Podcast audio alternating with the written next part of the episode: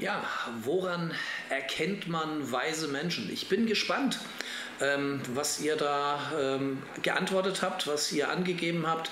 Wir wollen gleich mal einen Blick auf die Word Cloud werfen. Okay, ich sehe im Mittelpunkt steht Besonnenheit.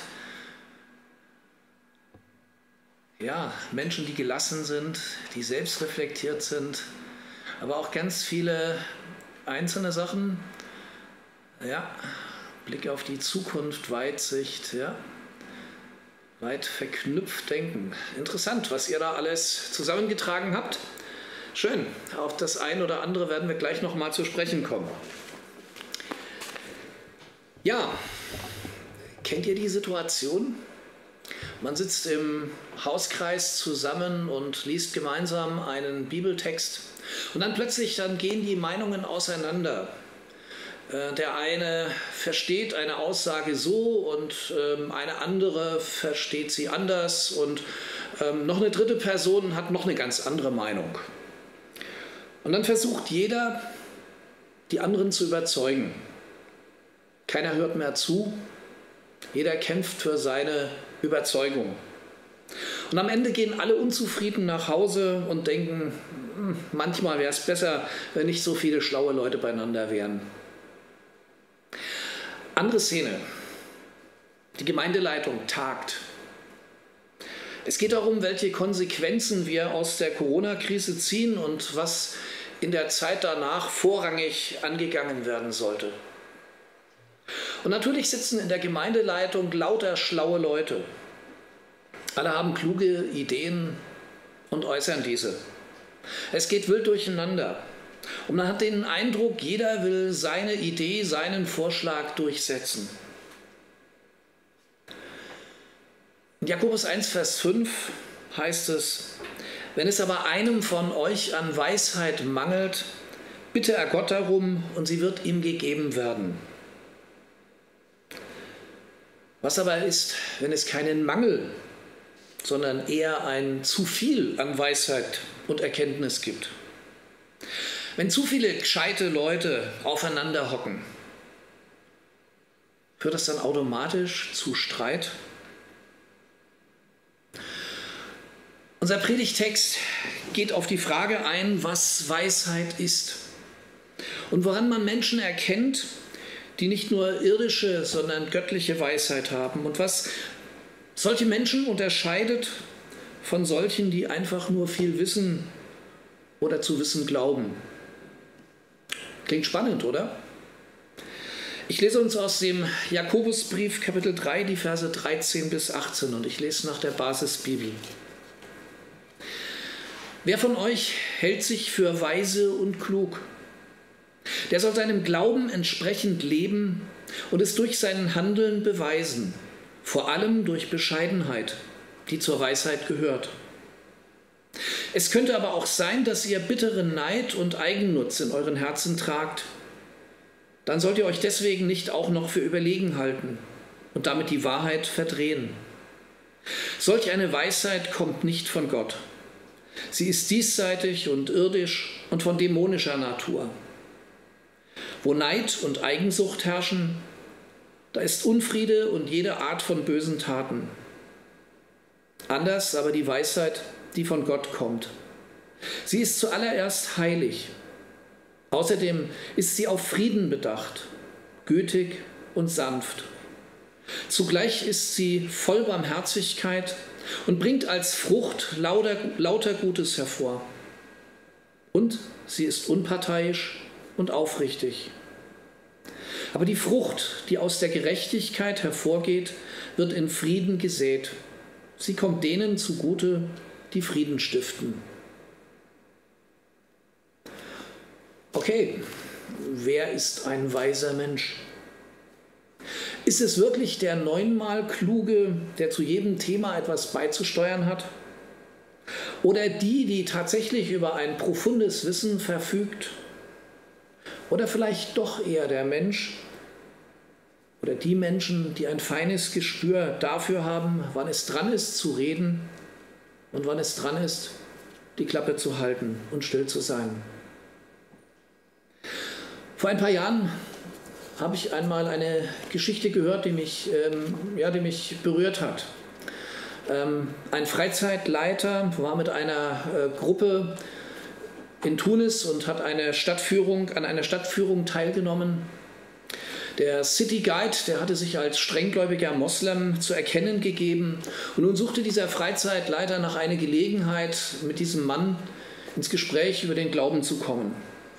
Irgendwann kam ihm eine Idee und äh, er sagte, wussten Sie, dass Tunis auch für Christen eine besondere Stadt ist? In dieser Stadt hat der Kirchenvater Augustinus gelebt. Der City Guide war um keine Antwort verlegen und konterte. Und wussten Sie, dass Augustinus später zum Islam konvertiert ist?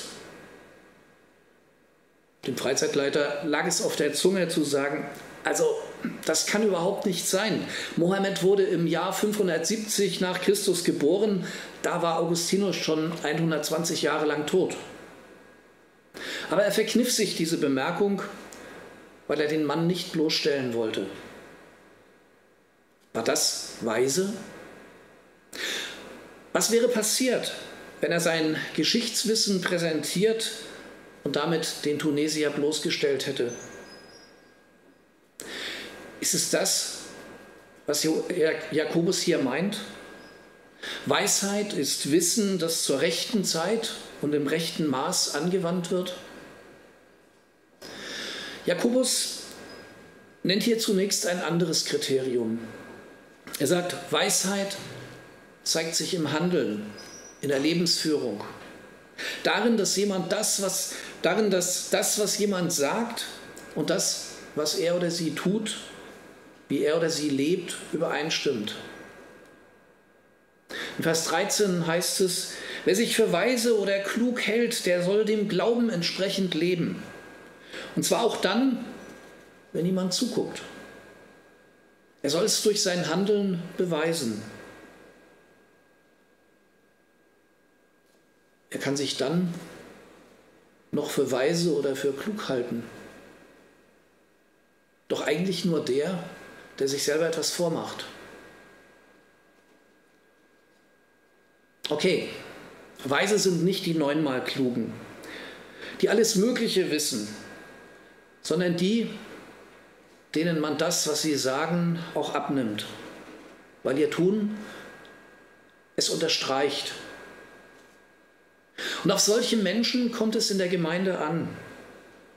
An solchen Menschen sollen wir uns orientieren.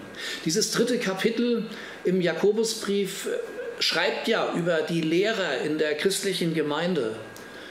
Und hier werden uns Menschen vor Augen gestellt, an denen wir uns orientieren können. Menschen, auf die wir hören sollen. Und dann nennt Jakobus noch ein Kriterium. Er sagt, weise ist der, der sich durch Sanftmut oder Bescheidenheit auszeichnet.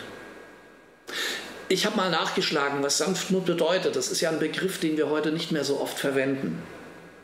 Und ich habe eine Definition gefunden, die mir gefallen hat.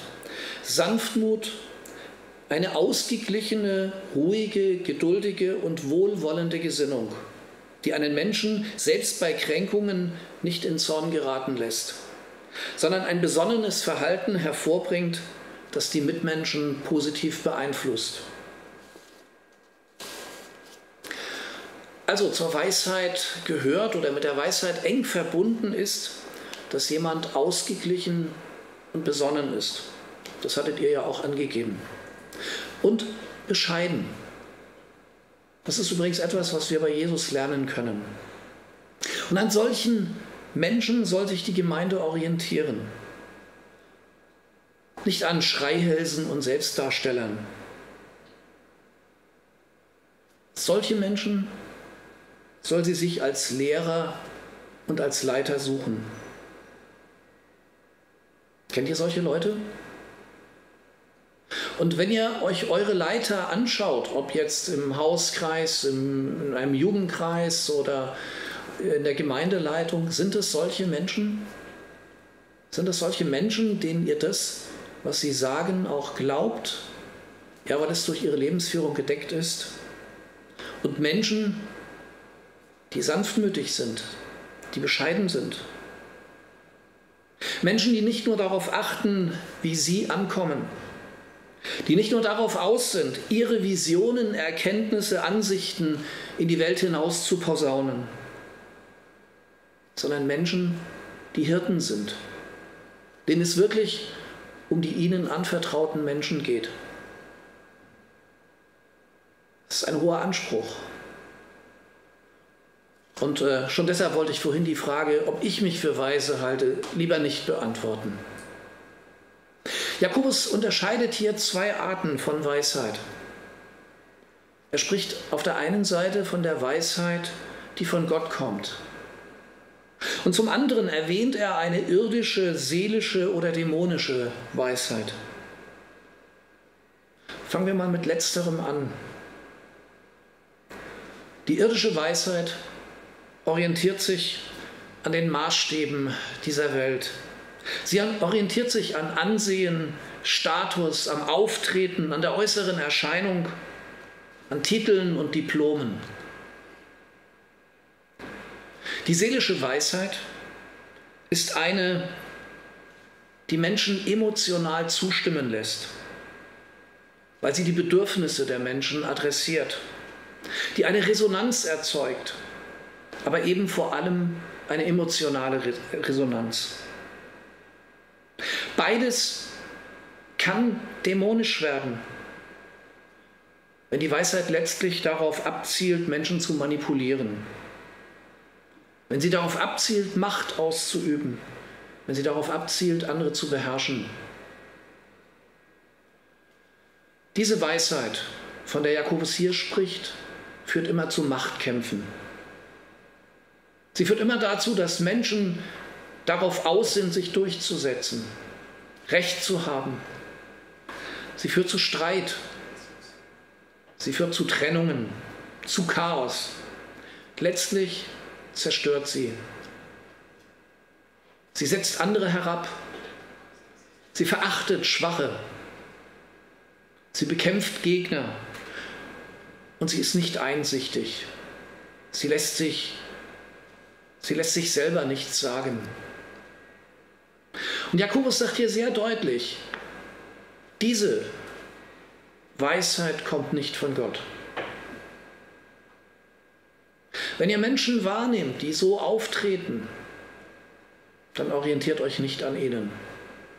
Dann hört nicht auf sie. Dann folgt ihnen nicht. Die Weisheit, die von Gott kommt, die ist zunächst einmal an Gott gebunden. Im Alten Testament gibt es mehrfach diesen Satz, die Furcht des Herrn ist der Anfang der Weisheit. Also dieses Bewusstsein um die Abhängigkeit von Gott.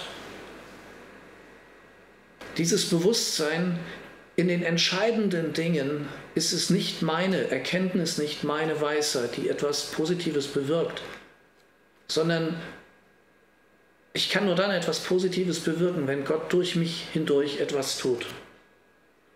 Es ist eine Weisheit in Bindung an Gott, den Herrn. Und diese Weisheit ist ein Geschenk. Diese Weisheit maß kann ich mir nicht anmaßen, sondern diese Weisheit, sie wird mir, ja, sie kommt mir zu, sie wird mir geschenkt. Jakobus sagt von dieser Weisheit, sie ist zuallererst heilig. Heilig ist das, was Gott gehört. Heilig ist das, was Gott gewidmet ist.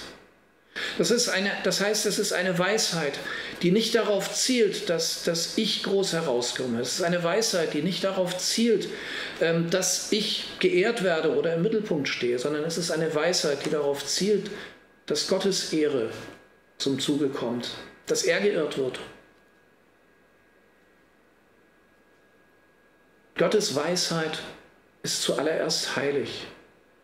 Sie ist an ihn gebunden. Und dann heißt es, außerdem ist sie auf Frieden bedacht.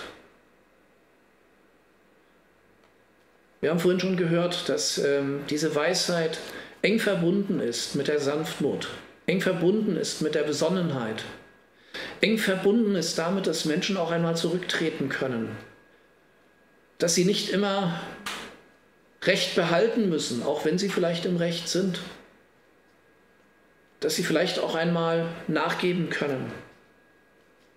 Und das sind die Dinge, die es ermöglichen, dass Menschen zusammenleben, dass Menschen Frieden haben untereinander. Diese Weisheit ist gütig und sanft.